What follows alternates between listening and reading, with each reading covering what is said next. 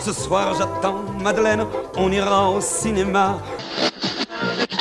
Elle vendait des cartes postales, puis aussi des crayons. Elle travaille dans un magasin, elle vend des maillots de bain. La douce musique de la vie normale s'est encore arrêtée de jouer. Depuis le 29 octobre, le pays tout entier s'est reconfiné pour neutraliser la deuxième vague de la Covid-19.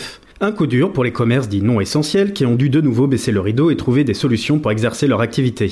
C'est le cas de Jeanne Mastan, fondateur de Déclic Ludique, spécialiste des jeux, et de Valérie Tonnelier, gérante du magasin de jouets La Maison d'Eliott.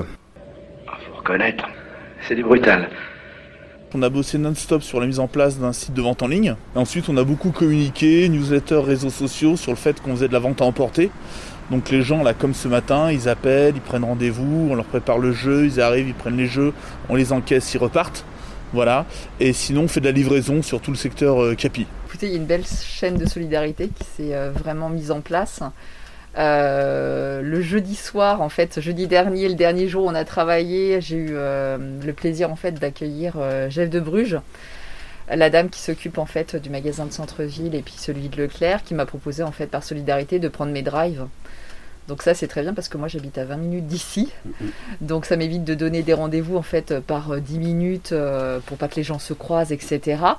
Euh, elle, elle est commerce alimentaire, donc elle reste ouverte et ça leur laisse en fait, ça laisse à mes clients une grande amplitude horaire pour euh, pouvoir euh, venir récupérer leur drive. Je fais tout, tout ce qui est possible de faire.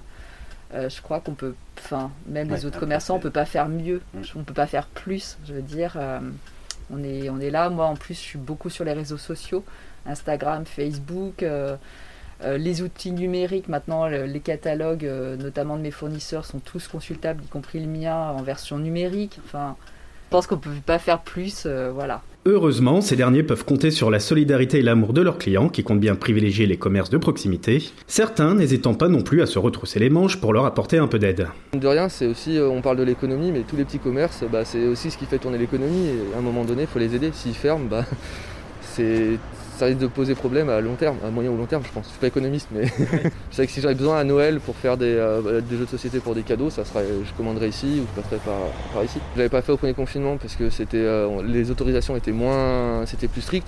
Mais là, je pense que de, proposer l'aide et puis de venir euh, une matinée, de faire des, des, cartons, etc., ça peut les soulager, ça peut aider en cas de, de grosses commandes. Enfin voilà, c'est un petit, c'est pas grand chose en soi, mais je pense que ça peut aider. On aide ce qu'on peut les gens qu'on connaît et ce qu'on peut. Euh, on ne peut pas aider tous les soignants. J'aime bien faire marcher le, petit commerce local, hein, parce que c'est proche, monsieur.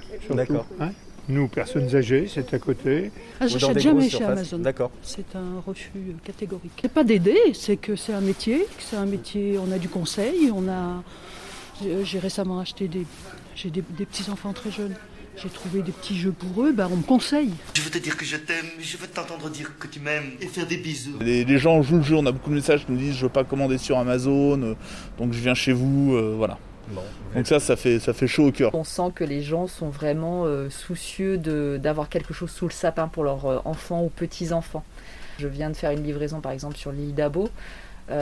Qui m'a dit qu'en fait elle avait pris une première chose mais qu'elle allait revenir rapidement vers moi euh, je sens qu'il y a quand même toujours ce phénomène de dire euh, non, je vais aller vraiment vers le petit commerçant.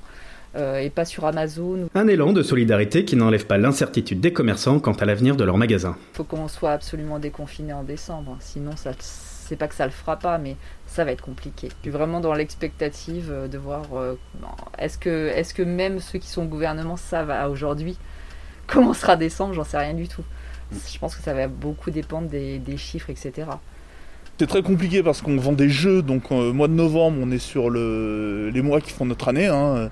Décembre-novembre, c'est 35-40% euh, de notre chiffre d'affaires. Donc là, novembre, ben, ça va passer. Si on est fermé en décembre, bon, voilà, on va pas se mentir. Euh, et donc, euh, non, non, on maintient quoi 20-25% du chiffre d'affaires. Si on continue en, décembre, tout le matériel du jeu et du jouet, c'est terminé, je pense. Enfin, tout le secteur va être sinistré. Euh, voilà, et encore, nous, on a une trésorerie saine, on a, enfin, tout va bien. Donc, c'est pas le cas d'autres magasins dans d'autres villes. Toujours vivant, rassurez-vous, toujours la banane toujours debout. Cet épisode est désormais terminé. Vous pouvez maintenant retrouver notre émission Le Micro Local sur Apple et Google Podcast, Spotify, Deezer et toujours sur notre chaîne YouTube Ville de Bourgoin-Jailleux. Arrêtez de parler.